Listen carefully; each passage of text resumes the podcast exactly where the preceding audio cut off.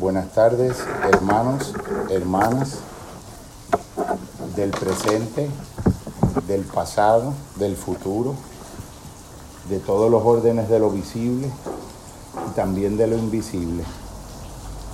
Antepasados que nos acompañan, autores, pensadores inquietos del devenir de la búsqueda. Eh, hoy estamos dándole un, un cierre eh, siempre antepenúltimo, nunca definitivo, a esta aventura que comenzáramos en la, en la primera semana de enero del año que concluye al final de este mes de diciembre, eh, en donde nos establecimos como tarea indagar la experiencia y la aventura del amor. Ha sido una aventura fascinante que ha, en la que nos hemos permitido un auténtico encuentro de las almas, de los seres, de las voluntades, de la buena fe. Ha sido una experiencia de banquete fraterno, de ágape de las ideas, de contrastes fértiles pero sobre todo unido por un espíritu de comunión, de comunidad, de búsqueda rigurosa de la autenticidad en la indagación de la experiencia de un intento, de un esbozo de lo que pudiera ser la experiencia del amor. Eh, a lo largo de un año han circulado en nuestra mesa de ideas y de inquietudes nombres como el de Claudio Naranjo, Jiddu Krishnamurti, eh, compañero Leonardo Leo Buscaglia, Emanuel Levinas, eh, Soren Kierkegaard, San Isaac de Nínive, Isaac el Siríaco, Eduardo Galeano, muchos, muchos autores teólogos de la liberación brasileros, pedagogos como Paulo Freire.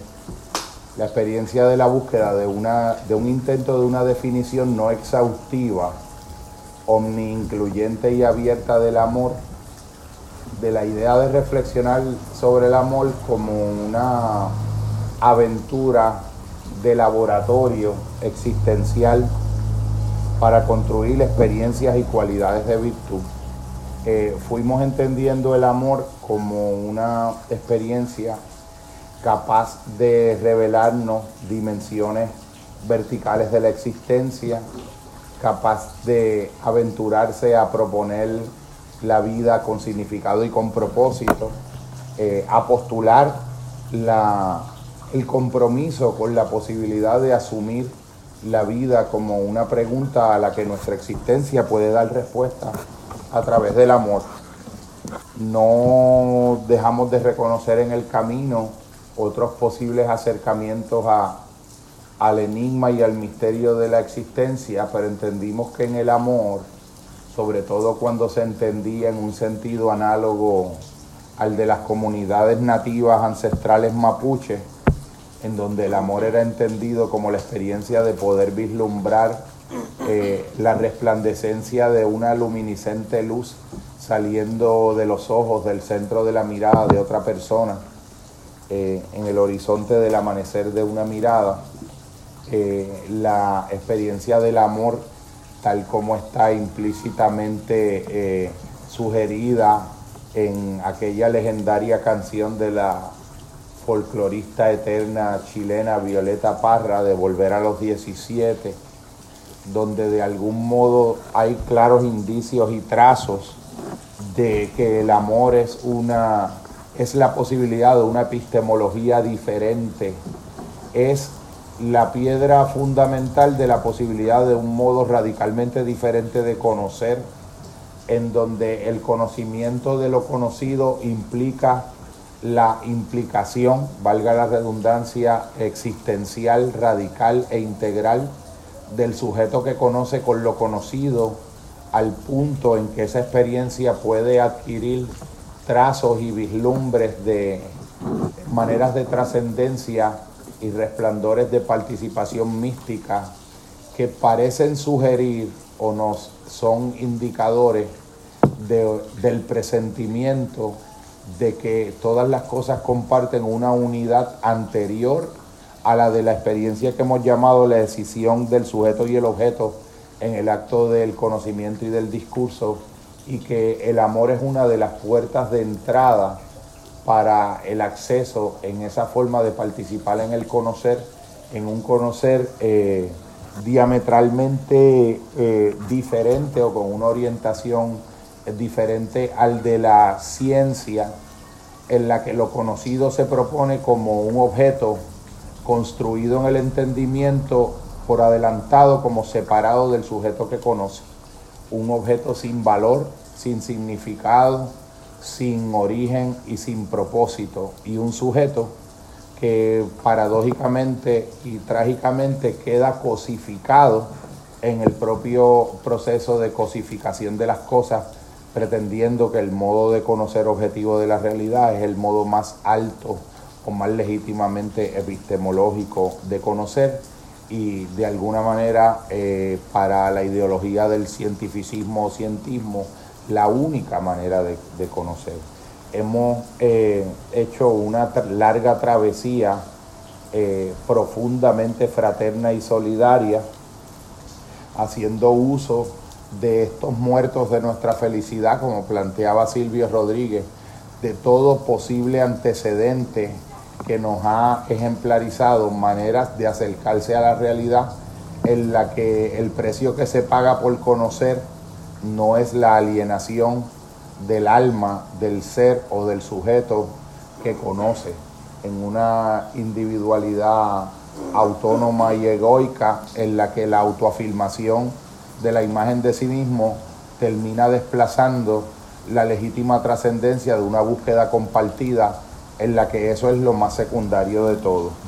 Eh, yo quería comenzar eh, haciendo eh, la pequeña lectura de una especie de salmo poético escrito en el siglo VI por el eremita San Isaac de Nínive, un hombre que se distanció de todas las experiencias del ruido de su época y fue a buscar la experiencia del silencio donde ya la vida de la ciudad no la permitía, lo cual sería una eh, metáfora altamente emblemática para emprender la aventura hacia un viaje, hacia el centro de uno mismo, del corazón y de la mente, que pueda ir más allá de los ruidos, de los discursos y de las adversarialidades de este mundo y de sus antagónicas pretensiones eh, epistémicas. Eh, es el Salmo de Isaac de Nínive. Dice así, tu cruz es la puerta de todos los misterios. Concédeme, oh Dios, la misericordia del silencio, experimentar lo que solo engendra el silencio aquello que las lenguas no pueden decir. Quiero amar el silencio que me une a ti y regar con él las raíces de mi alma. La oración contigo es puerto, fuente, arca, ancla, luz, bastón, refugio, medicina, escudo.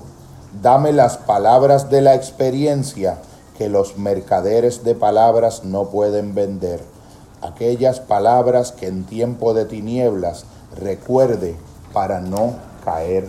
Si no me conozco, soy hombre perdido. Examinaré cada día mi corazón para que no se agregue el calor de mi alma, se apague. Déjame sentir mis pecados y mi debilidad, ser sensible al mal que hago para que todo lo que haga nazca de la humildad y sea bello. Tú me ayudas a no desesperar cuando suceden las tentaciones. ¿Qué comerciante viaja por mares sin sufrir pérdidas? Tú me llamas para que cuando esté herido no me dé la vuelta. Tú te preocupas en extremo por mí. Tu bondad supera lo que te pido tu compasión es mayor que mis razones. Nunca me desbordan pruebas para las que no me hayas dado un don. Cuando me siento humillado, me rodeas y abrazas con tu misericordia, y tras tu ayuda mi alma se sobrecoge en el asombro y el silencio. Al amar a los pobres encuentro la misericordia. Hazme amar inflamado por la creación entera. No ver a ninguna criatura sin sentir que la compasión inmensa impregna mi corazón, que se enternece incluso ante las pequeñas penas de los demás. Nutre mi alma con misericordia como el aceite a la lámpara, porque nada acerca mi corazón más a ti que la caridad. Hazme amar la pobreza que recoge el pensamiento y lo libra de la dispersión. Aléjame de la sobreabundancia que trae la confusión. Hazme romper con el exceso de cosas que disipan mi quietud interior. No quiero discutir con quien no conoce la verdad, pero tampoco esconderla a quien desea conocerla, aunque también sé que quien no ha bebido vino no se embriaga porque le hablen de él. Donde habita el Espíritu, tu verdad no es motivo de contienda ni griterío, sino de paz, amor y humildad. Pero sean cuales sean los caminos de los hombres, no encontraremos paz hasta que no lleguen al lugar de tu esperanza, oh Señor. Dejo abierto el espacio para nosotros todos.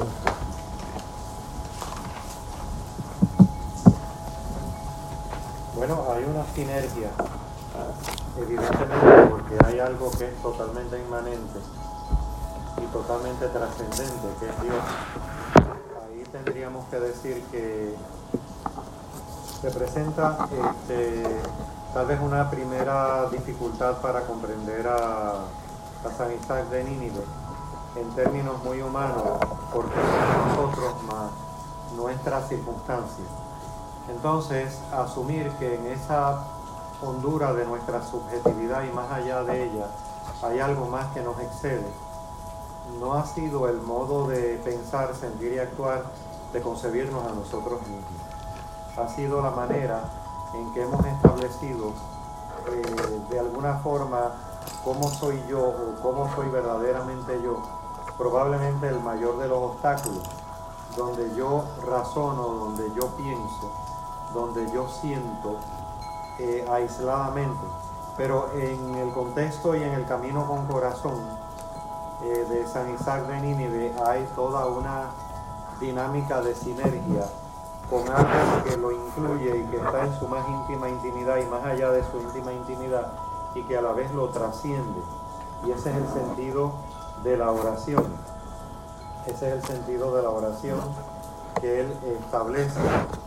Ya de por sí el ser una oración es una dirección hacia lo divino dentro de nosotros y fuera de nosotros, inmanente y trascendente. Eh, en este camino que estamos hoy en día, pienso que la opción inmanente trascendente es muy buena porque es descubriéndonos a nosotros mismos. La característica, por ejemplo, en el medievo era ir de lo trascendente a lo inmanente. El simbolismo de las catedrales góticas, toda una visión de carácter trascendente que descendía, como la, la encarnación del verbo.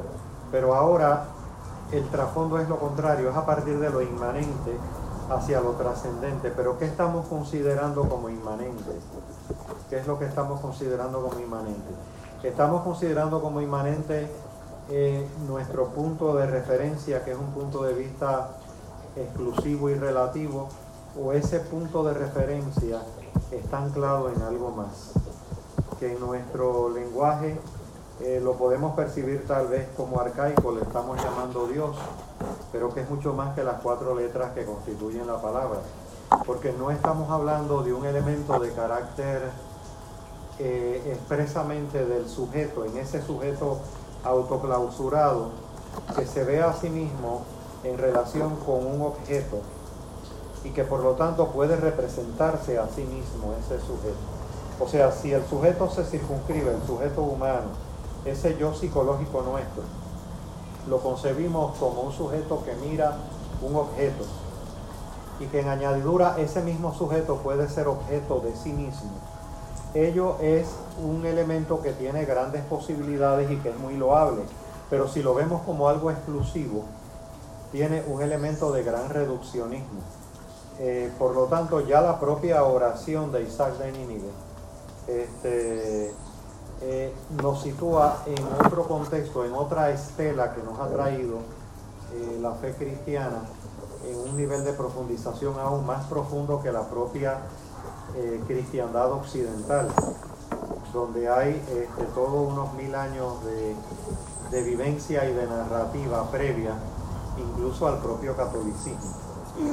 Por lo tanto, este, estamos teniendo acceso a un camino con corazón, como lo pudiéramos tener con otras otras dimensiones como el budismo, pero es que de alguna manera nos arropa ese discurso, vamos a decir, eh, inherente a la modernidad de un sujeto que se ve autoenclaustrado.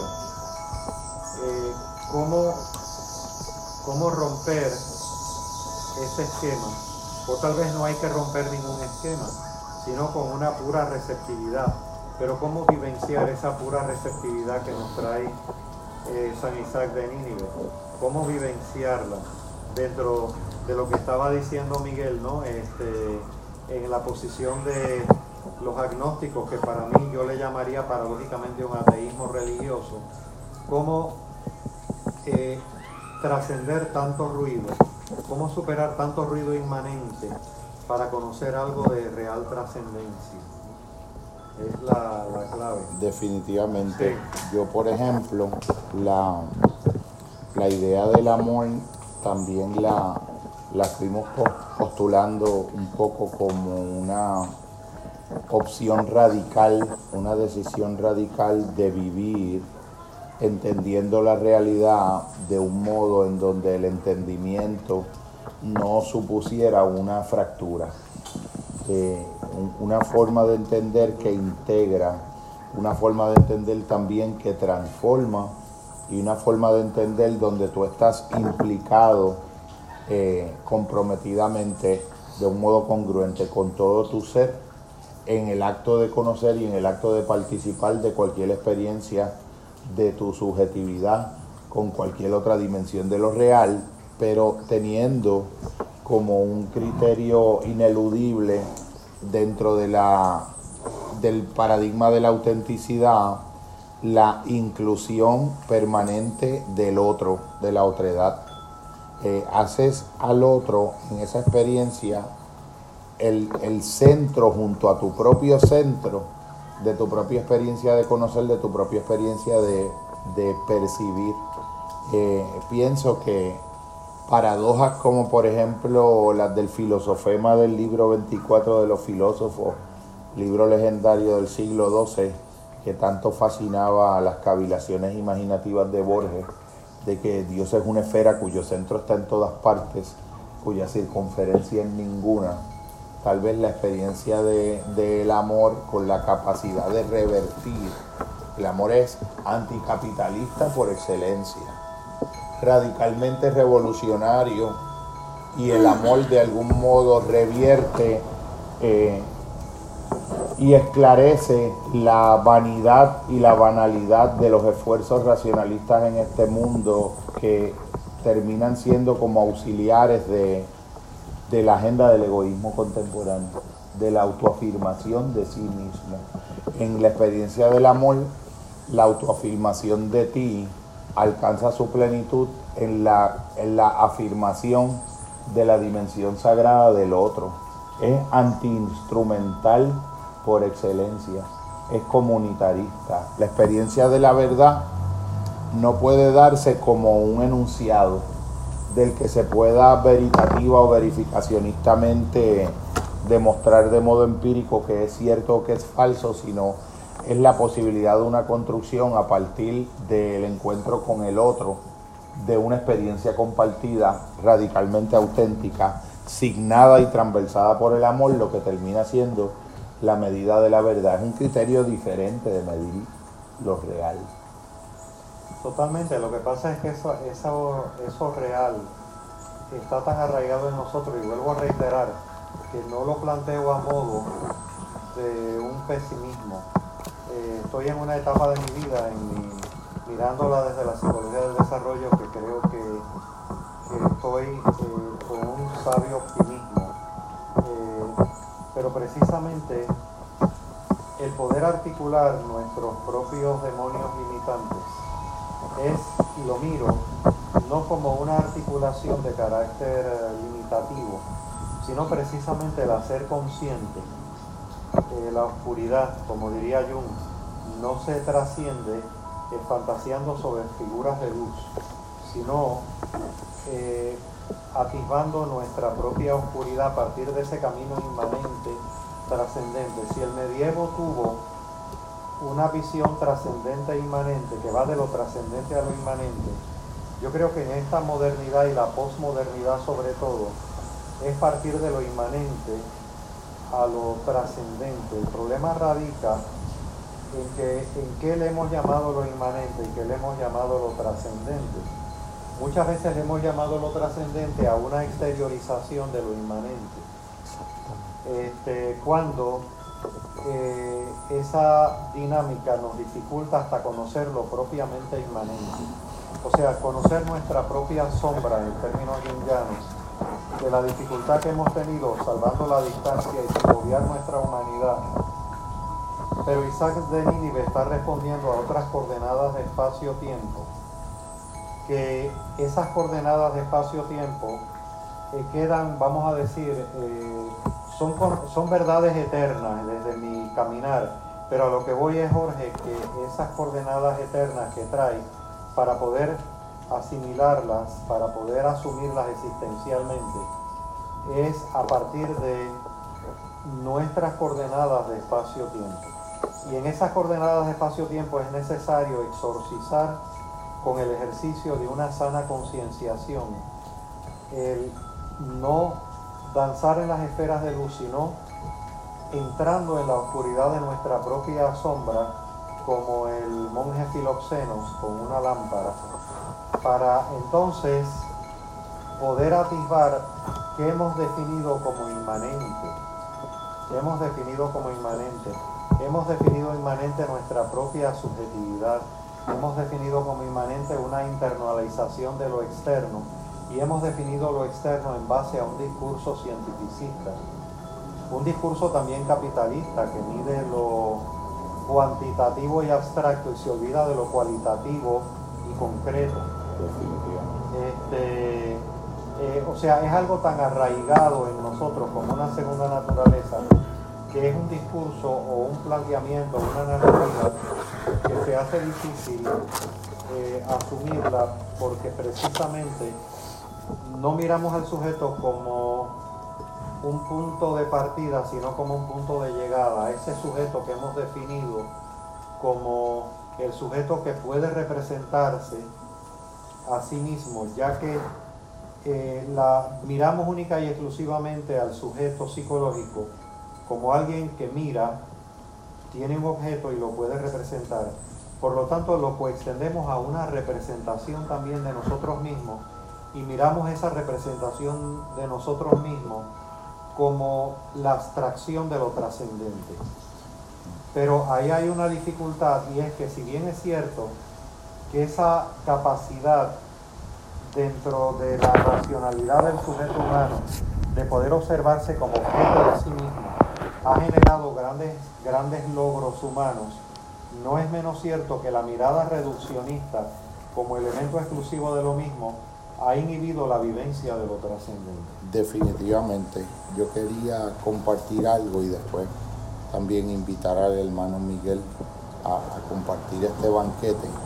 Eh, cuando mencionabas la, la confusión, la fusión confusa entre eh, lo trascendente como una especie de inmanencia exteriorizada y lo inmanente como una exterioridad interiorizada, vino a mi mente un planteamiento del hermeneuta y del exégeta eh, jesuita Javier Meloni, cuando hablando a propósitos de la exterioridad, planteaba que lo contrario de la interioridad no era la exterioridad, sino la superficialidad.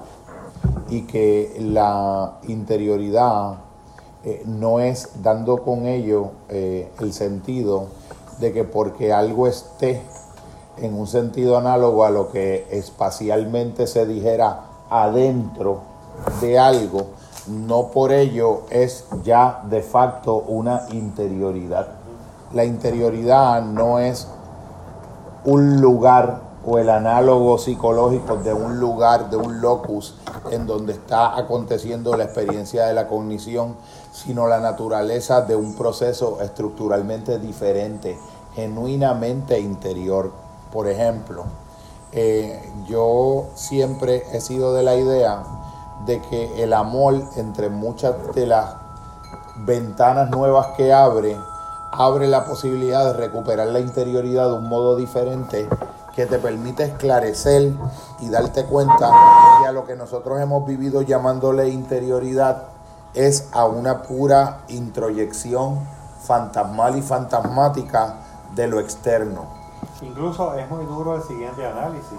Entiendo que es duro desde la perspectiva existencial, al menos para mí, pero hasta es probable que lo que le hemos llamado en nuestras sociedades occidentales amor sea también esa proyección exterior internalizada. Definitivamente, yo creo que la... El, es un criterio, por ejemplo, en Krishnamurti. El espacio contemporáneo ha abolido la posibilidad misma de la interioridad auténtica. Eh, lo que el compañero Miguel decía, que a mí me parecía eh, invaluable en relación a cómo algunos agnósticos eh, atinadamente, porque es un diagnóstico muy certero, entendían que el nivel de proliferación de un estado que en un sentido acústico se le puede llamar de ruido, la multiplicación al infinito de datos indigestos, la sociedad del dataísmo de la que habla Byul Chung Han, casi cuasi imposibilita la experiencia natural en otras coordenadas históricas como las del desierto, eh, la experiencia de una genuina interioridad, porque el ruido mismo, ya a un nivel de resonancia interna, impide el encuentro de los desiertos de silencio que al atravesarlos van dando acceso a esa experiencia de esa elocuencia y de ese hallazgo y de ese redescubrimiento del ser que llega después del silencio. Por ejemplo, me viene a mente mi antiguo director de tesis, el peruano Walter Quinteros, casado con una puertorriqueña acá nuestra y con su hija. Eh, Walter Quinteros, eh, yo me di cuenta de su nivel de profundidad porque yo veía en él un marcado agnosticismo y yo decía, pero ¿por qué? Siendo tan profundo en términos antropológicos, de psicología social, en las clases en la Universidad de Puerto Rico era tan... ¿Por qué si es tan profundo es tan Es tan agnóstico, pero entonces me acuerdo un día que vi un sentido profundamente religioso en él. Y el sentido que vi profundamente religioso en él o que escuché fue el siguiente. Y fue una frase bien concreta que me atestiguó, una narrativa bien concreta que me atestiguó su sentido profundo de justicia y de religiosidad.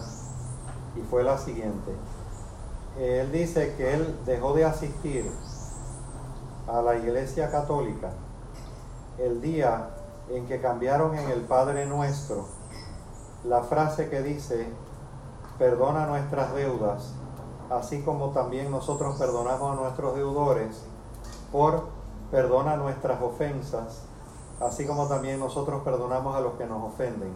Porque entonces en la ausencia de perdón de deudas, la iglesia como institución fomentó el capitalismo. Wow, wow, wow. El, la acepción original del Padre Nuestro es perdona nuestras deudas, así como también nosotros perdonamos a nuestros deudores.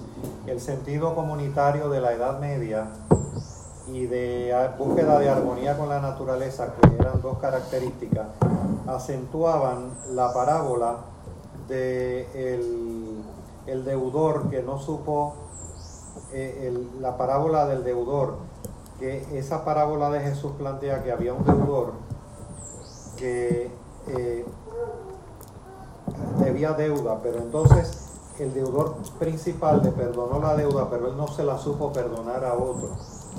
Por lo tanto, la noción de la usura en la Edad Media, la noción misma de la usura era vista como un pecado, o sea, el elemento de lo que hoy vemos como con normalidad, como un incremento de los intereses. Te hago un préstamo en función de los intereses del préstamo, que es la esencia de la banca, pues este, en el contexto medieval era visto como la usura. Este, la, eh, era visto como un pecado amparado en esa parábola inherente al cristianismo. Entonces me pude dar cuenta del grado de profundidad de él, porque él está diciendo, mira, el propio, la propia cristiandad está olvidando en Occidente, no el cristianismo como esencia, sino la cristiandad, entiéndase el cristianismo institucionalizado, ese que tanto ataca Nietzsche, eh, estaba proveyendo eh, las herramientas para desvirtuar su propio mensaje. Y por eso yo no lo he seguido. Fíjate que la, yo pienso que ahí siempre hay la reducción instrumental del otro ser humano. Exacto. Porque siempre que siempre que tú eh, llegas a, a, la pérdida de esa auténtica interioridad, a la pérdida de esa auténtica vivencia de lo sagrado, pero precisamente el criterio de autenticidad de una vivenciación de lo sagrado es la universalidad de su dimensión incluyente. La manera en que todo lo demás queda impregnado y permeado de esa sacramentalización. Y eso automáticamente revoluciona y transvalora y reconfigura toda forma de interacción humana que se da a la luz de Por ejemplo, mírame en el mismo contexto medieval, y la, propia la propia estructura de Occidente, ¿por qué menciono mucho la cristiandad? No solamente por el trasfondo mío en mi proceso personal, sino también en términos de la civilización occidental. La estructura misma de la, de la sociedad occidental está anclada en la estructura del contexto medieval de la iglesia, que a su vez asume la estructura del imperio romano. Entonces, eh, toda esta recarga que tenemos, eh, mira por ejemplo en el sentido, en un sentido místico medieval, el elemento mediador entraba en una dimensión sacramental. Por ejemplo, el sacerdote como mediador de cielo y tierra, o el propio papado como mediador de cielo y tierra, pero era una figura análoga a un hierofante egipcio, o sea, es un elemento en términos de lo luminoso de figura eh, catalizadora de lo sagrado, pero volviendo nuevamente a Jung a las sombras colectivas a medida que va pasando el tiempo en el medievo y sobre todo entramos al tamiz de la modernidad, pues ya vemos al Papa Julio II con ejércitos. O sea, pero hay un elemento mediador que destaca Pánica Incluso el elemento mediador tiene una doble lectura. Lo que pasa es que la segunda lectura, que es la sombría, es la de el poder de lo sagrado en términos asimétricos, entre comillas lo sagrado.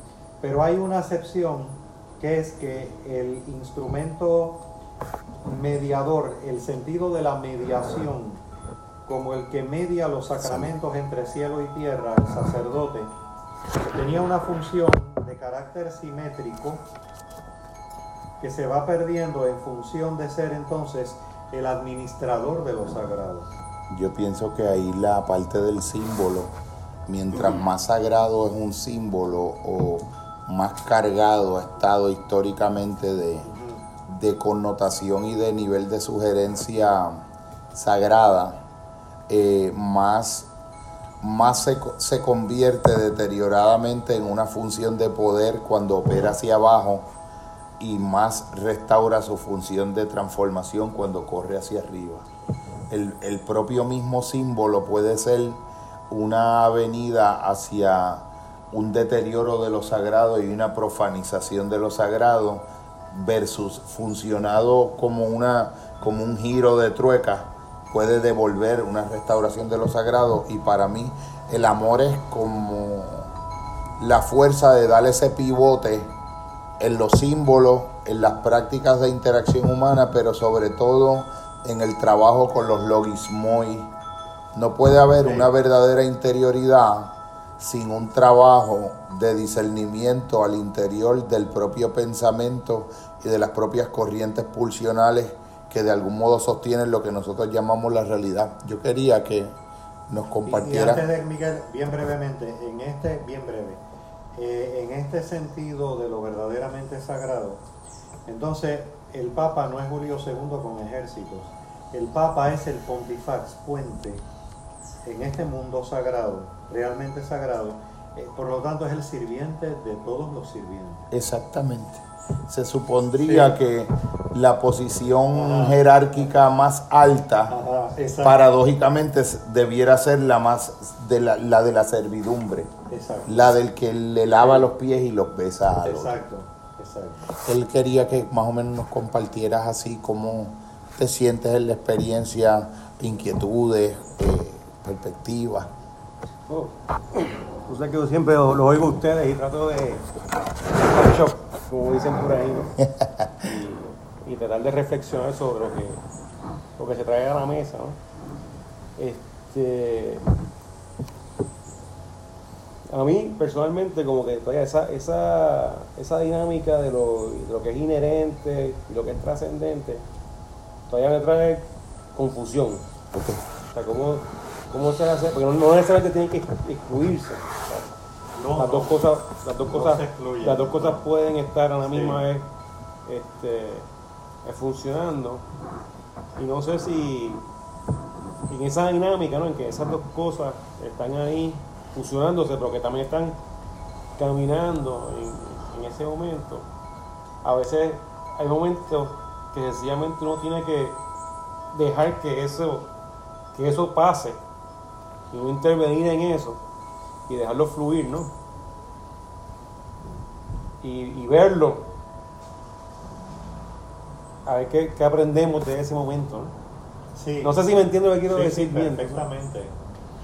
Eh, Yo haciendo una aclaración en lo que tú dices de, de trascendencia, porque la palabra trascendencia ya tiene sus propias cargas pesadas y sus connotaciones en un sentido no estoy muy claro religioso. ¿Qué, tan abarcado puede ser? Mira como yo lo... Por, por, mí trascendente es algo que supera pero algo en por eso es que no, no me de, El amor es un acto de trascendencia respecto al egoísmo de la subjetividad humana, por ejemplo. Y ahí cabría operacionalmente servirse de la palabra trascendencia, pero no como un concepto para describir algo análogo a una cosa, sino un concepto dinámico y fluido para describir un proceso expansivo, donde algo queda radicalmente transformado en el proceso de acercarse desde un estado interno específico que le estamos llamando amor a lo que anterior a ese acercamiento era visto por ese propio sujeto que se acerca como lo otro, como lo diferente.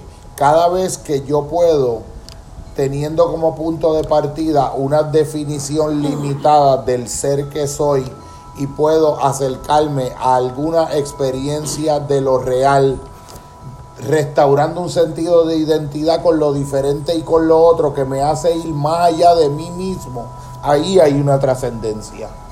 Por lo tanto... Lo que pasa es que tanto inmanencia como trascendencia, nosotros no podemos de desembarazarnos, es más fácil mudar de de cultura. incluso el propio agnosticismo nace en ese contexto cultural cristiano, por eso es que lo he estado enfatizando, no por el cristianismo mismo, más bien por la dinámica de la cristiandad y que hemos nacido en estas coordenadas. Por ejemplo, para ser más concreto, lo inmanente y lo trascendente ya tiene un carrelato en Aristóteles que trabaja más con lo inmanente, y una dualidad versus Platón, que se trabaja con lo trascendente. Y eso pasa por el camino en la cristiandad de respectivamente Platón en San Agustín y este, eh, Platón en San Agustín y Aristóteles en, Santo Tomás. En otras palabras, ya hay una definición catafática de lo inmanente y lo trascendente que inhibe conocer lo verdaderamente inmanente y lo verdaderamente Pero yo, yo creo que en un sentido más laxo flexibilizar el concepto trascendencia para poder describir un montón de fenómenos que al interior del campo de lo humano y de lo inmanente son auténticos actos de trascendencia. Si yo tengo una hogaza de pan en mi mano y tengo tres días de hambre dentro de mi cuerpo fisiológico, y mientras estoy comiendo esa hogaza de pan se acerca a mí otro ser humano con tres días de hambre en el estómago y yo puedo desprenderme de la mitad de la hogaza del pan, darle la mitad al otro ser humano y cuando observo al otro ser humano masticando y deglutiendo su hogaza de pan con alegría, puedo experienciar en un sentido profundamente fisiológico, un grado de nutrición, de alimentación vivencial casi incluso superior y que rebasa al de mi propia hartura estomacal en relación a la propia porción con la que me quedé de ese pedazo de pan, con el que me alimenté la parte individual de mi hambre fisiológica, ahí se operó un, un milagro de trascendencia. En otras palabras, y a lo que voy, aunque parezca un poco complejo,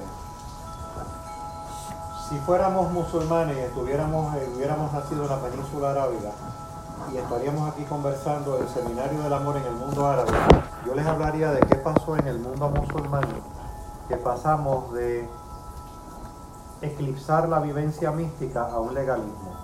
Pero lo que pasa es que en Occidente no nos podemos escindir, es más, ni Nietzsche ni el propio agnosticismo, de esa fuente primaria colectiva que está imbuida de una sombra. Nietzsche mismo dice que la ciencia como la ciencia no podía nacer en otro lugar que en Occidente porque la ciencia tiene como precondición como condición de posibilidad fundacional el subsuelo de mil años de cristiandad católica sin la cual la ciencia como nosotros conocemos es impensable porque la conquista que supuso para el espíritu humano la convicción al grado de certeza inapelable de que existía algo que era una experiencia, que era una verdad, que podía ser alcanzada, la estructuración consolidada, cristalizada de eso en el espíritu humano, fue una labor de 1500 años, de la que termina siendo recipiente y custodia, causaviente, la ciencia. Ese tipo de experiencia, cuando lo estamos viendo como en una como en una dimensión macro de lo que va haciendo las condiciones de posibilidad de diferentes maneras de entender el sujeto, de diferentes maneras de entender lo que es la verdad, de diferentes maneras de entender lo que es la trascendencia. Pero entonces, llegado a un punto donde, contrario a lo que sería, eh, a lo que podría, cabría suponer desde, una, desde un mito lineal de progreso histórico, llegamos a un momento histórico donde inauguramos una forma mutada de conocer que expandió el horizonte del poder y de las implementaciones tecnológicas y de la predictibilidad en los fenómenos naturales observables a un nivel sensorial, pero le llamamos a eso haber alcanzado una trascendencia y una superación absoluta y radical de todos los modos precedentes a los que hasta ese momento se le llamó conocimiento. Sí, la ciencia como supuestamente...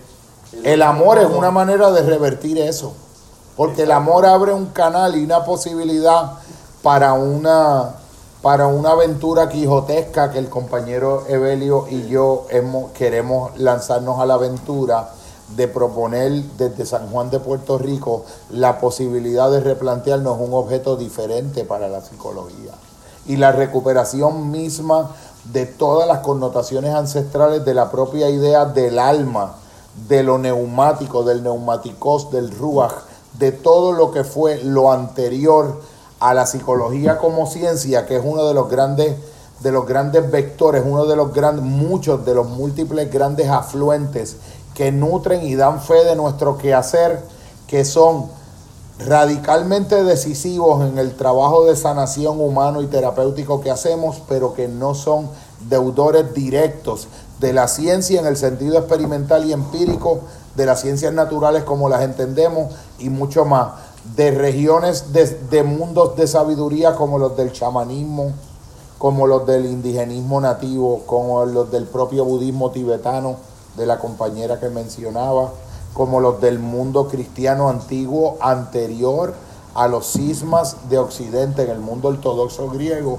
y el mundo de todo lo que no se llama ni oriental ni occidental, ni budista ni cristiano, sino la, la humanísima, la humana, demasiado humana práctica olvidada en nuestra cultura, tan distraída en los ruidos y en las ofertas de mercado y en las ofertas multisensoriales y audiovisuales que proliferan el vacío, compensándolo y creando unas ofertas de sucedáneos del verdadero sentido auténtico, la práctica tan serena como la que es poderme sentar a ver la caída de un pequeño hilo de agua, la puesta de un atardecer, la recuperación de la capacidad de floración de un árbol después de una embestida de un huracán categoría 4, como fue el caso de el yunque. Tú sabes que en el yunque mismo los peritos decían y pronosticaban que al yunque le iba a tomar 40 o 50 años restaurarse después de uno de los grandes huracanes que vivió. Creo que fue George, George y lo hizo en siete años. Lo que los peritos decían, la capacidad de restauración de la propia entraña de la vida, de la propia vida misma, es algo que en la ciencia, como se entiende convencionalmente, se pierde. Yo creo que son, el amor es como una de las, de las grandes puertas para abrir la recuperación de mundos de sabiduría y de, mundo, de modos de acercarse a lo que en nuestro mundo solamente puede ser el acercamiento de un sujeto a un objeto, a otras infinitas y múltiples modalidades de acercamiento en la conciencia a la otredad completamente distintas de las que propone la ciencia, que fue la última que llegó a la, alma humana. Mira, por ejemplo, este aspecto concreto. Eh, lo que pasa es que muchas veces podemos mirar, empezando por quien habla, una proyección presente, llevarla hacia el pasado. Pero en un contexto pasado no existía la noción de medicina que tenemos hoy en día, como por ejemplo en los tiempos de Cristo. La noción médica de medicina no, no existía. Más bien había una noción elitista de ciertos aspectos médicos este, inherentes a escuelas griegas en el contexto de Israel. ¿Qué pasa? Que esa noción elitista de escuelas griegas en el contexto de Israel esa carencia de noción de que si tenemos enfermedad tenemos que ir al hospital o al médico, esa, esa ausencia de todos estos factores presentes lleva a un proceso de las sanaciones de Jesús. Ese elemento de sanación no es visualizado como un elemento como pudiéramos proyectarlo de aquí a ese pasado de carácter paranormal no, es más bien visto como la real presencia de la divinidad canalizada a través de la imposición de manos humanas. Canalizada a través de imposición de manos humanas. En el contexto de un profundo cristianismo, hasta incluso radica en un sanar, en un sanar el cuerpo a nivel micro para sanar el orden social. Porque el orden social es precisamente el que ha generado el orden macro la desestabilización a nivel de la corporalidad. Definitivamente. Por lo tanto, es otra noción de lo médico que, que, había. Eh, el médico era el médico divino, porque solamente determinados pocos círculos tenían acceso, vamos a decir, elitistas, a una especie de medicina entre comillas, entre comillas, y muy acentuadas las comillas científicas todavía en los albores del siglo XX, a finales del XIX, principios del siglo XX, a Jung se le llegó a llamar, y en algunos lugares de Europa, al ejercicio directo de la psicoterapia y de la psiquiatría, médico de las almas. De hecho, la, eh, es, muy sospechosa, a la luz de una psicoanalista eh, eh, francesa, la omisión explícita de la palabra alma en las, en las primeras traducciones de los originales de las obras de Sigmund Freud al inglés. fue sistemáticamente reducida a mind.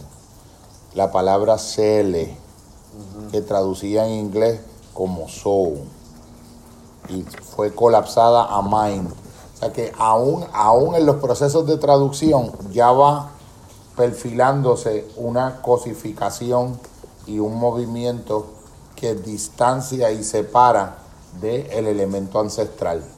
El mismo Wilhelm Wundt, antes de hacer el primer, nosotros en Historias y Sistemas de la Psicología nos enseñan que este fue este hombre que hizo el primer laboratorio experimental. O sea que ahí que no fue legítimo.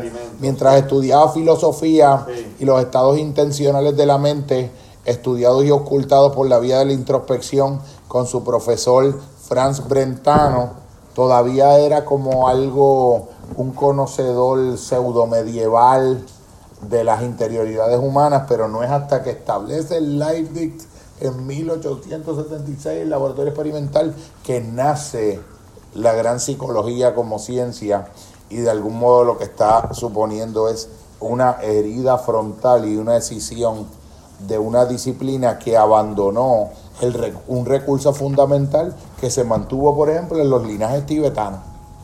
Un recurso fundamental que se mantuvo en las prácticas vipasánicas del budismo Theravada, que era la práctica directa, comprometida, sistemática y el linaje de prácticas contemplativas y del uso de la introspección de la conciencia como el instrumento por excelencia más legítimo y supremo para generar conocimiento válido sobre lo real, que quedó descartado en el mundo contemporáneo como una pura subjetividad, como algo, como una subjetividad que la subjetividad tenía que ver con, con lo que a mí me parezca, con mi libre arbitrio, con mi arbitrariedad, con mi gusto, con mi preferencia, con el prejuicio de mi predilección.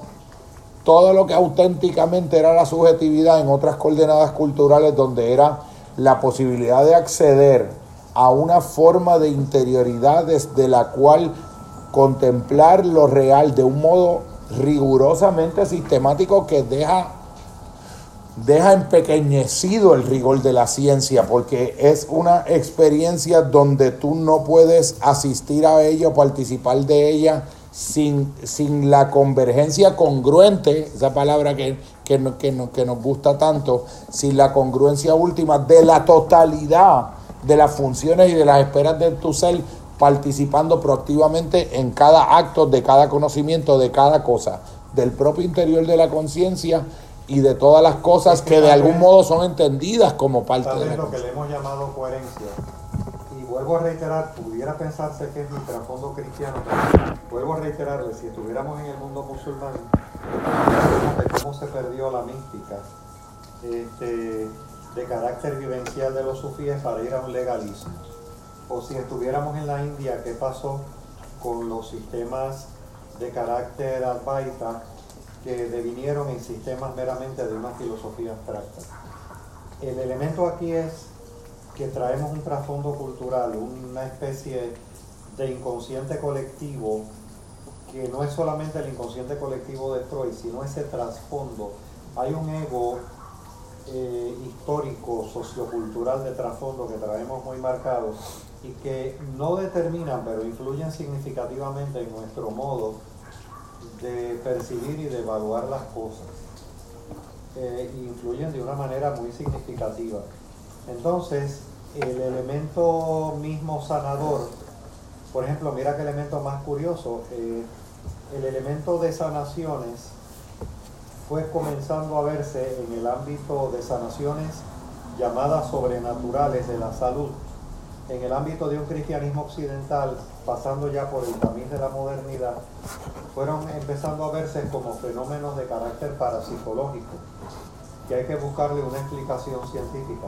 En el mundo ortodoxo no pasó así. En el mundo ortodoxo estaba el sabio Starets que vivía solo allí en la montaña y todavía los hay.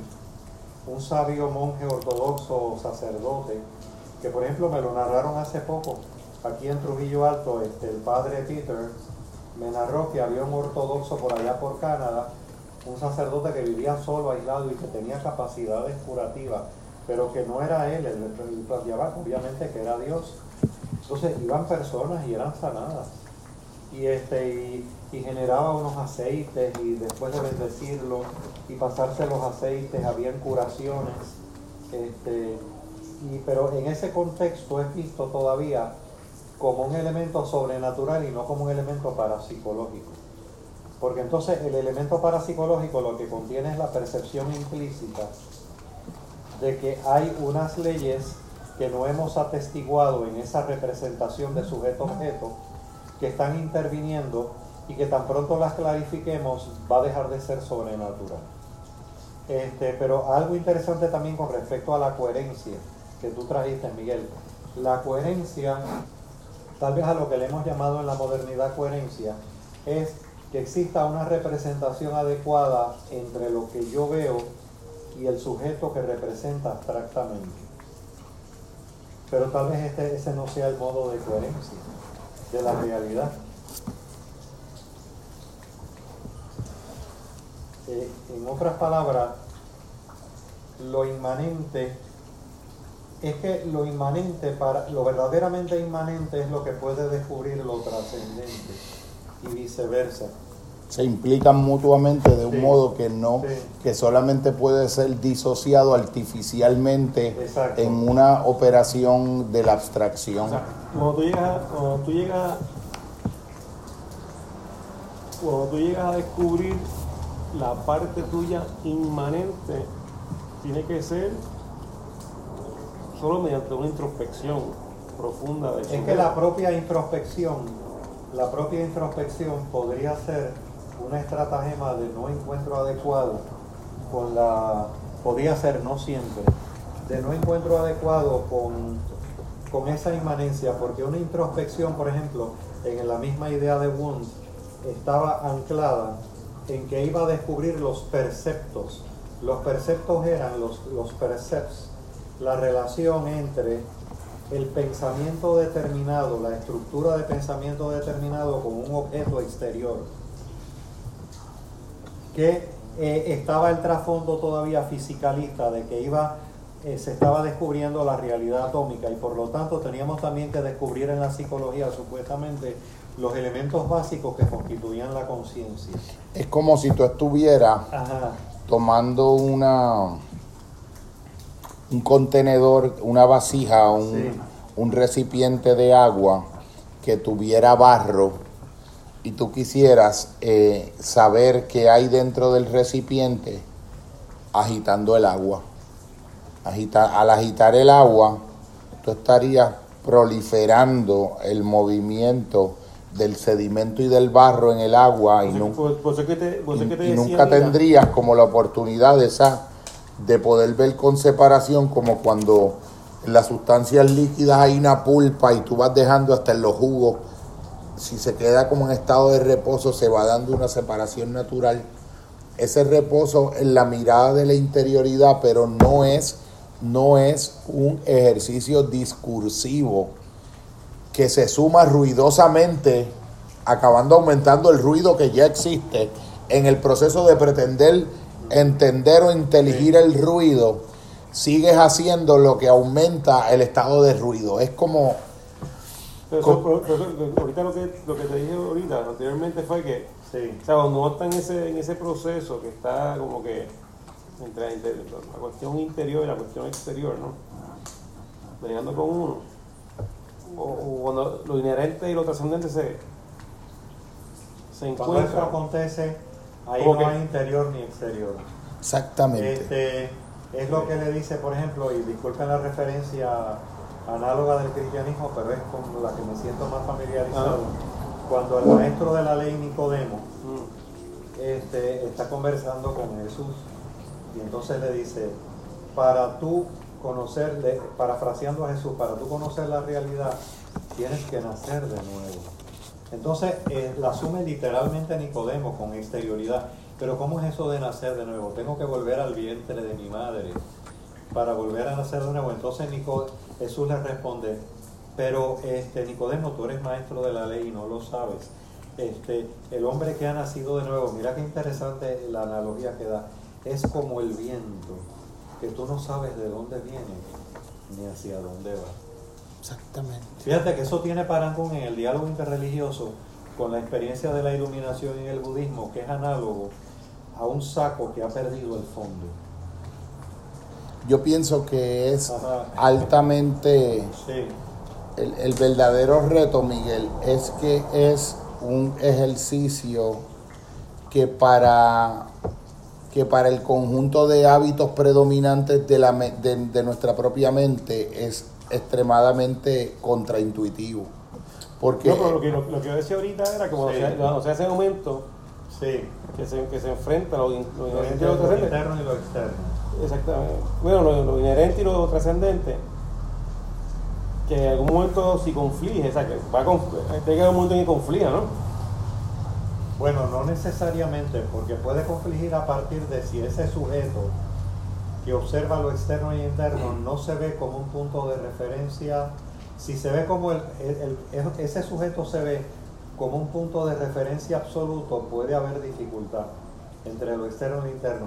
Pero si el sujeto que soy yo solamente soy un punto relativo dentro de este de un continuo. dentro de un continuo, solo y solamente un punto relativo dentro de ese continuo, entonces ya hay otro nivel de referencia que no lo va a ver como contradictorio. O sea, por, por- por- de nuevo, aunque dije al principio, Sí, que cuando tú llegas entonces a ese, a ese momento donde, donde convergen lo, lo- lo- lo inherente y lo trascendente, pues la, la opción es dejarlo que fluya. en la medida en que... O sea, en que- observarlo. ok, pero en la medida en que, en que, en que el O sujeto... sea, no sé, si, es- no sé si en el momento en que tú puedes reaccionar sobre eso, pues entonces no estás, de- no estás dejando que esa fase... Bueno, tú estás, tú estás trayendo un elemento de receptividad del sujeto. Allá hay una clave poderosa, el grado de receptividad del sujeto. Pero no es una receptividad que va a representar lo que está externamente. Te voy a dar un ejemplo. Sí. Eh, estamos aquí sentados, estamos en este espacio fraterno, en esta marquesina y tenemos una vista un parque. Y yo miro un árbol, los, de los árboles que están aquí, yo miro un árbol. Y yo tengo un doctorado en botánica. Si cuando yo miro al árbol, el yo que está mirando al árbol es el yo de mi doctorado en botánica, yo nunca voy a poder mirar el árbol. Porque en esa mirada del árbol soy yo el que me voy a estar mirando a mí mismo, mi propio doctorado en botánica, proyectado en el árbol y retrointroyectado de vuelta del árbol hacia mí y me estoy mirando yo en el Hay árbol. otra mirada del árbol. Si yo puedo, si yo un, un comentario un amigo mío. si yo puedo sustraerme, no hay nada malo con tener un doctorado en botánica. El doctorado en botánica te va a dar una mirada particular, sumamente valiosa para propósitos específicos.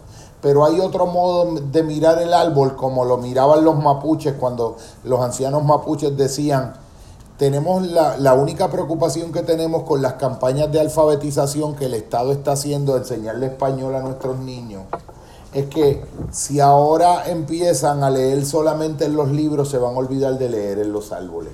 Wow. Porque ellos todas las mañanas, cada uno tiene un árbol donde va y abraza el árbol 15, 20 minutos. Y siempre existe el entendido tácito y el planteamiento de que ese árbol, cuando tú te acercas a leerlo, a hacer su lectura, en ese modo en el que los hermanos mapuches lo entienden, ya no es la, la intelección del, de, que tu, tu conciencia hace del árbol, no es, no es una operación que racional y discursivamente tu mente opera en relación al árbol y en su acto de representárselo, sino es un acto de silencio en la mente donde la racionalidad deviene como en un nus, como en un órgano de contemplación, que lo hemos hablado. Sí. Y es como si paradójicamente empezaras a tener la experiencia, tú la comparabas al principio de la exposición con una caja de resonancia Exacto, sí. que ha ido dejando de resonar con el eco de lo que debe resonar. El árbol es el que te habla a ti y él te dice quién es él y no tú desde tu, su- desde tu cognoscente subjetivo hablándole al árbol y pretendiendo que tú estás conociendo al árbol.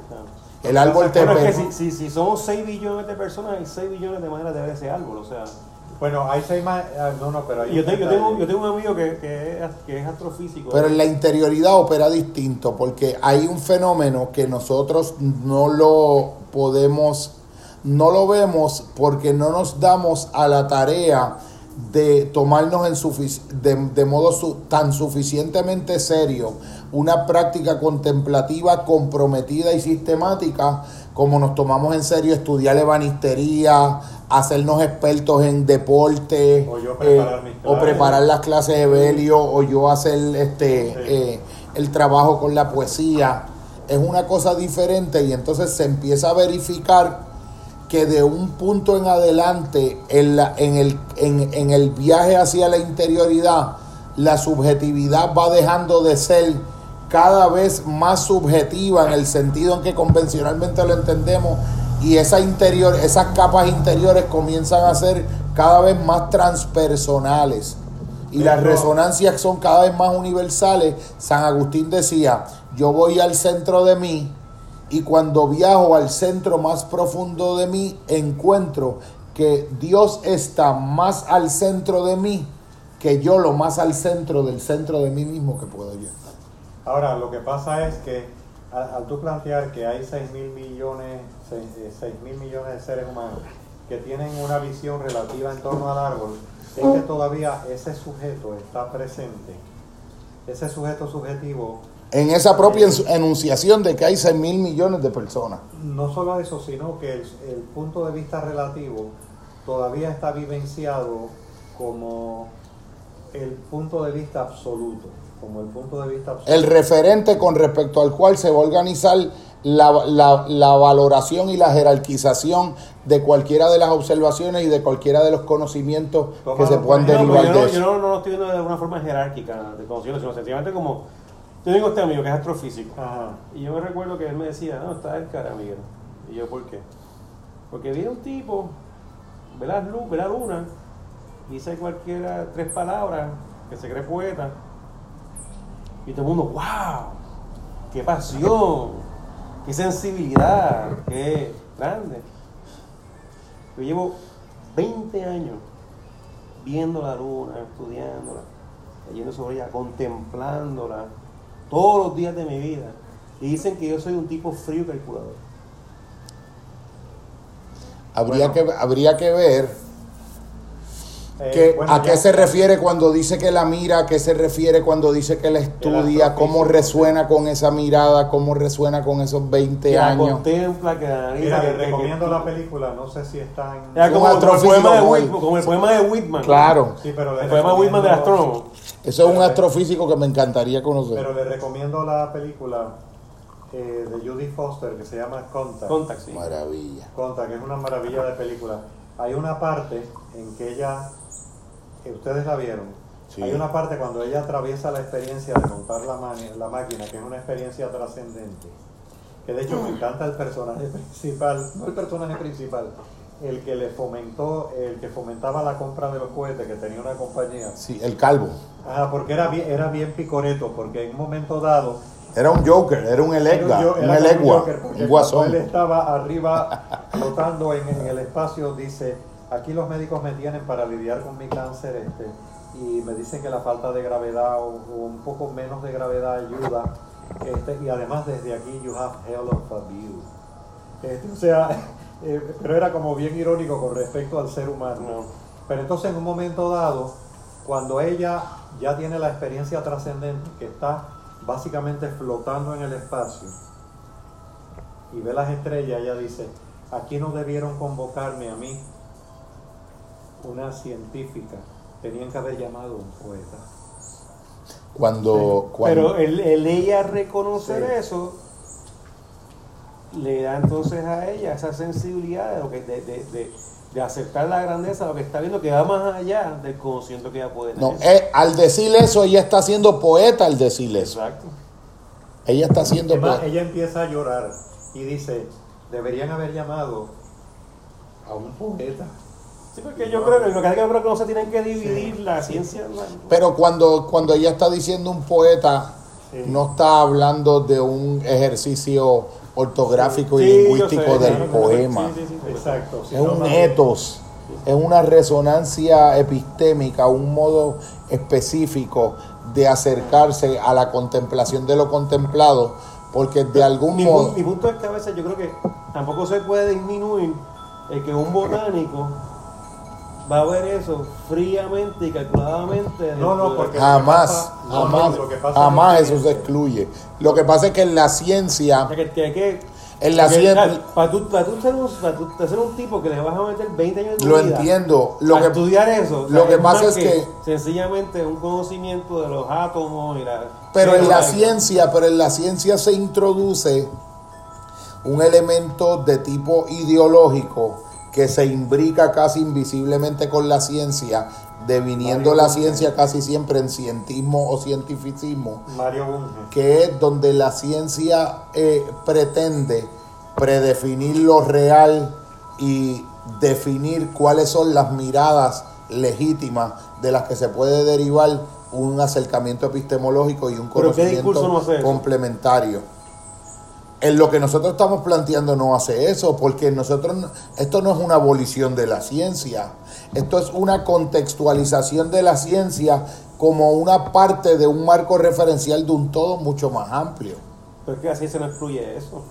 La ciencia lo tiene, la, cien- la, la ciencia en su, en su tendencia misma presupone una metafísica sin reconocérselo. La ciencia te define por adelantado lo que es lo real como lo que puede ser medido y cuantificado y observado instrumentalmente.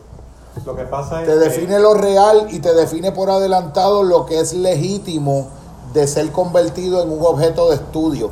No solamente legítimo en el sentido de una forma de tratamiento, es decir, yo quiero conocer bajo la modalidad de un tratamiento que le llamo científico un fenómeno. No, la ciencia te decide cuál es el fenómeno, cuál es el fenómeno que legítimamente ha de ser estudiado. Y si no, trata de proponerle a la National Science Foundation como objeto de estudio una investigación que presuponga una ontología diferente que la que está implícita en la metafísica de No, Ah, de de hecho, hay, hay dogmatismo científico, porque el dogmatismo científico, el origen mismo de la ciencia es el único dogmatismo que no se reconoce a sí mismo como dogmático. Es que yo casi, es que yo casi no es- Hay un punto no ciego en la percepción. Yo casi no he conocido así científico cuando me pongo a estudiar sobre ello que, que no hablen de, de, de, de estos fenómenos que vamos allá de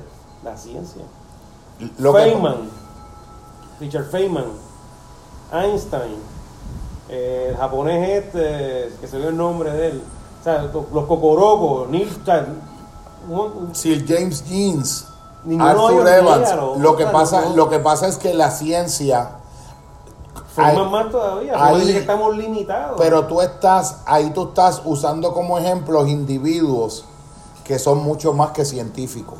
No son científicos en un sentido convencional. ortodoxo, sí. Los, lo- el, el- el establishment científico, la gente que trabaja activamente las propuestas que son subsidiadas por... Pero son los académicos.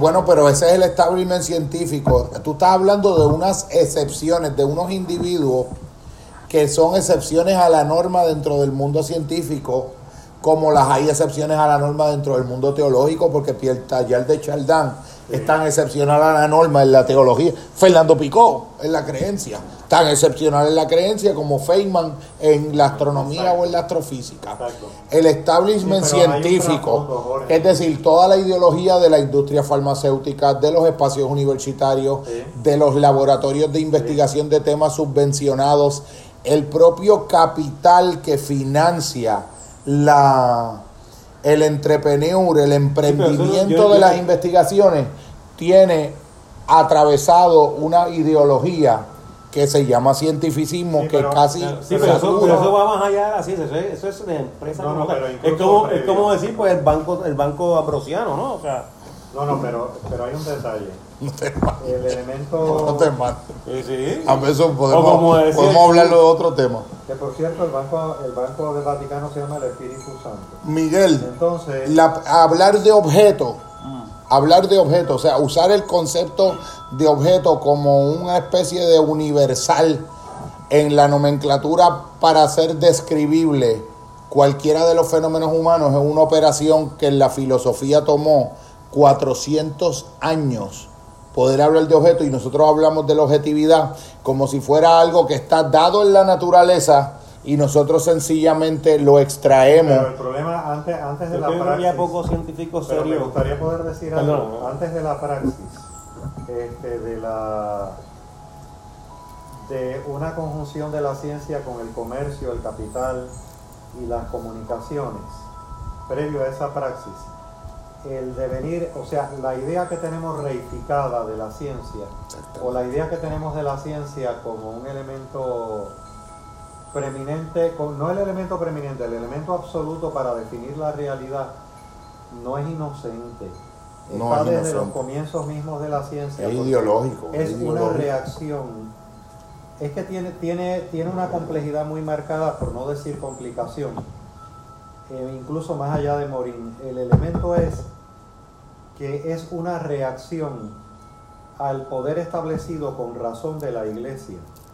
Al poder establecido. Pero en esa relación de reacción a la iglesia, entró en primer lugar en un marco narrativo de polaridad, pero no solamente al entrar en un marco narrativo de polaridad contiene de por sí una reacción en contra de la iglesia, donde entonces está presente el discurso eclesiástico de la cristiandad, sino que entró en una deconstrucción relativa a partir de la teología catafática de la iglesia, ¿Qué es catafático? en una teología afirmativa que define lo que es Dios Lo que dijo ahorita. una teología afirmativa que define la realidad. Pues entonces, que define la realidad. Es la, es la actitud en la teología donde la teología presume objetividad en un sentido analógico a la que el científico, cuando el científico pretende que sus enunciados son objetivos, descripciones de la realidad como la realidad es en sí misma. Entonces, ¿qué pasa? Como la realidad. Demasiado, en sí demasiado misma. pretencioso, es demasiado. Pero Es una entonces, soberbia muy fuerte. la propia reacción eclesiástica, la propia reacción científica al ámbito eclesial, eso está documentado. Es más, el- la ciencia nace como reacción, se, se coagula, se concretiza como reacción, el devenir científico, al establishment eclesiástico Claro, de la lo Edad entiendo, Media. lo entiendo. Galileo. Pero ese elemento de reaccionar, reacción. Por eso muchas veces yo digo, espérate, que tenemos un problema lingüístico en Puerto Rico, porque yo quiero reaccionar, yo reacciono, todos somos unos reaccionarios. Una reacción es una respuesta virulenta a unos planteamientos, pero ya con rasgos violentos. Este, por lo tanto, o como un reactivo en términos químicos. Eh, más bien sería decir, mira, yo quiero opinar, yo quiero Posicionarme. yo quiero posicionarme, pero describimos mucho la palabra La- reacción. Pues la ciencia fue el movimiento científico, una reacción en contra del establishment eclesiástico y con razón, Claro. con razón. Pero ¿qué pasa? No se pudo. Sí, pero no Lo que pasa es que el remedio acabó siendo peor que la es que no enfermedad se pudo escindir. en muchos sentidos. No se pudo escindir. no solucionó solucionó mucho menos de lo que prometió y tuvo un costo humano invaluable mucho mayor del que apenas logramos solo eso, discernir. no solo eso, no se pudo escindir en su metafísica del rasgo de carácter dominante de la interpretación cristiana de que eran los únicos representantes entre cielo Por y tierra. supuesto. Como no se pudo escindir de eso, ahora eh, no se llama el discurso religioso, ahora es el discurso que define la verdad, la ciencia. De la misma manera que la definición de la verdad estaba supuestamente dentro Ahora de no es una túnica, ahora es una bata blanca de un oncólogo Exacto. o de un epidemiólogo, de un virólogo. Exacto. Entonces, pero no solamente eso, sino que entró en un carácter como diríamos, en su propio devenir discursivo de no poder deconstruirse de manera profunda y absoluta para elaborar, porque como era una reacción al discurso de autoridad religioso de la época, es una reacción polarizante, pues no se pudo escindir de su propio proceso reaccionario y como no se pudo escindir, estuvo inmersa en una y está inmersa en una dualidad donde no se puede deconstruir de manera absoluta, sino solo relativa. Relativa. De ahí la dificultad entre el discurso religioso tradicional y el discurso científico. Si el discurso religioso tradicional entrara en una visión, vamos a decir, apofática, decir lo que es la realidad a partir de lo que no es, no lo contrario, no definir la realidad a partir de lo que las personas conciben en el ámbito religioso, de lo que es, sino definir la realidad a partir de lo que no es. Y la ciencia entrara en una deconstrucción relativa, absoluta, perdón, habrían unos puntos de coincidencia. Tremendos puntos de coincidencia.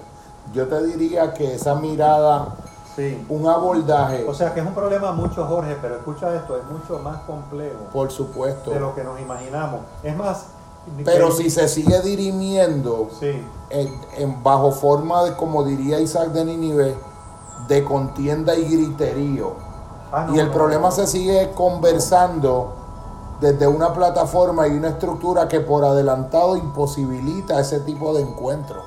Porque en el fondo cuando, cuando, cuando tú estás viendo la realidad de lo que le podemos llamar lo trascendente desde una perspectiva vivencial y existencial, desde ahí tú puedes dar una mirada a la ciencia en donde la ciencia pueda asumir con más mansedumbre, porque la ciencia es una reacción a la ausencia de mansedumbre de modos anteriores de conocer, pero, terminó suplantando la misma Pero mira, mira, por ejemplo, este aspecto. Las respuestas a las grandes preguntas, a los porqués de la existencia, la pretendió dar la, el cristianismo occidental con una teología afirmativa. Pero ¿qué pasa? Esos grandes porqués son cuestionados porque están sustentados sobre un carácter aristotélico tomista. Pero ¿qué pasa? ¿Qué pasa? La respuesta o la réplica o la polaridad a ese proceso no implica un porqué, sino un cómo. Definitivo. Por lo tanto, no hay nada que implique un sentido de carácter vivencial en el discurso científico porque el discurso científico te explica, por ejemplo, cómo Están contestando preguntas diferentes. Y cuando tú estás teniendo una conversación con alguien, es como si tú tuvieras una persona hablando chino, conversando con otra que está hablando alemán, ambas creyendo que están hablando inglés, intentando Pero la idea, no hay una idea más mítica de mito, pero no mito en el sentido antropológico, sino mito como falsedad, dado en la modernidad, que la asunción de que partir de la premisa que el único discurso posible es puede activar la verdad es la ciencia. Definitivamente. Eso es la eso es la, consagración de e, ese es el mito el, el mito más pseudomitológico de todos los yo creo que se está pasando. Bueno, yo creo que se está cuestionando. no sé qué decirte porque eh, el proceso de la farmacéutica. Fíjate que, o sea, un científico serio, hombre o mujer, de verdad serio, por más eh, dogmático que sea de la ciencia, está consciente de que si es un científico verdaderamente serio, en términos de madurez interior, está consciente de que la ciencia no tiene, no constituye el modelo explicativo absoluto y único para la verdad pero el proceso pulula a través de los medios de comunicación. Definitivamente. Ya tengo que ir andando. El, el, yo creo que básicamente, no sé si quisieras compartir algo de cierre, Miguel, dentro de esta inquietud que, que no termina. Eh, Por eso era que Gurgés decía, con una habitual ironía, pero muy sabia, decía que los médicos eh, trataran de mantenerse alejados de ellos porque los que no nos ayudan a vivir adecuadamente nos ayudan a morir propiciamente. Definitivamente. o sea, eh, pero de alguna manera lo que él era conocedor de una sabiduría de otras culturas con respecto a la salud integral es lo que subyace detrás de esa ironía, no era un mero cinismo, que no lo posee la medicina. Yo pienso que incluso hasta, acuérdate las ideas del pensamiento eh, ortodoxo griego, donde la idea del pecado era entendida como infección, como un tipo de infección viral o bacteriana, o sea que el trabajo con el alma era un trabajo de alguna manera preeminentemente médico. Yo pienso que una de las grandes esencias que ha sido transversal, transversal en cada una de las reuniones ha sido una gran, eh, un gran argumento a favor de abrir unas conversaciones eh, francas a favor de la posibilidad de un pluralismo epistemológico donde se reconozca la, el mismo nivel de legitimidad en diferentes formas de abordaje a la realidad. Yo quería leer unas pequeñas líneas aquí de un diario que llevo inspirado en el estoicismo, eh, que expresan, yo creo que en parte, eh, elementos que pueden cerrar esta experiencia. Y decía, amando en las acciones, pensando cuando amando, sintiendo cuando siendo, celebrando cuando percibiendo, callando cuando hablando, suavizando cuando callando, dejando dejando de ser algo cuando lo demás todo siendo y siempre regresando y siempre yendo. Y un acto de apuesta de fe en el amor que de algún modo intenta hacer extensivo una fe que vivió latente en toda la gestión eh, creativa y la pasión eh, divina de Miguel Ángel, en la que digo, en cada pedazo de cada cosa, y esta es la mirada del amor, esta es la propuesta que nos ha regido a lo largo de un año. En cada pedazo de cada cosa yace en cautiverio un ángel, ese milagro que en la visión se adelanta a los ojos, ese milagro en nada inferior al de la piedra de Miguel Ángel. Yo creo que ha sido un, un cierre maravilloso, han sido un recorrido formidable. Agradecemos a los antepasados de nuestra felicidad, a Jiddu Krishnamurti, a Leonardo Leo Buscaglia, a Claudio Naranjo, a Eduardo Galeano, a Paulo Freire, a Leonardo Boff, a todos los grandes pensadores de todos los tiempos y de todas las coordenadas que se hacen presentes en el centro de nuestra alma hemos intentado practicar en este banquete eh, monumental, este verdadero ágape de la estoa y este encuentro de una, un verdadero intento de espíritu filosófico. Hemos vivido las premisas que rigen todos estos proyectos y estos emprendimientos, de que nadie es tan pobre como para que no pueda darle algo a alguien, ni nadie tan rico como para que no pueda recibir algo de alguien. Si en algún lugar eso es verdadero, es en el banquete de las ideas y en la construcción comunitaria del conocimiento. También hemos dicho siempre que cuando tratamos a los demás como lo que son, y eso incluye cada cosa del universo, lo hacemos más de eso que son, pero que cuando tratamos las cosas como si fueran lo que podrían llegar a ser, las hacemos ser más lo que deberían ser y la premisa fundamental emancipatoria del compañero Pablo Freire de que todo lo sabemos entre todos. Esto ha sido una aventura, yo me siento inmensamente agradecido, como dije al principio, por todo lo que nos ha precedido, que le da sentido, fundamento y raíz a nuestro ser.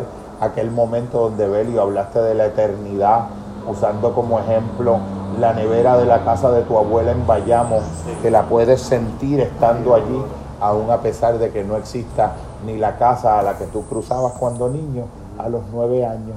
Nuestro hermano poeta chileno amado Jorge Teiller, un poeta que nos reveló a través de la melancolía la eternidad. La eternidad. La aldea eterna de la cual el poeta es custodio, el guardián del mito.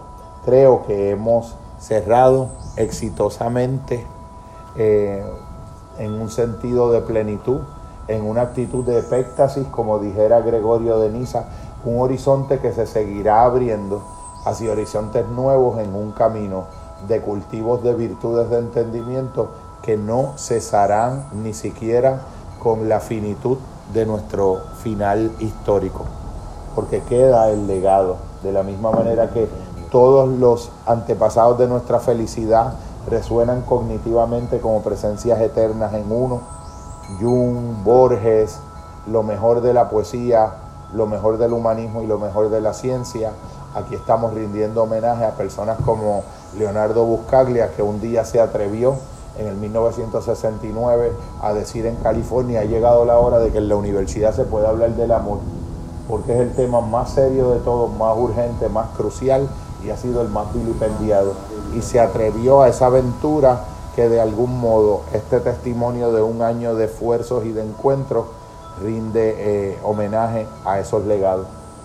Pudimos dar un paso porque, como decía Newton, nos levantamos sobre los hombros de gigantes para poder vislumbrar el horizonte. Ha sido un gran camino. Gracias, hermano. Gratitud, gratitud y bendición.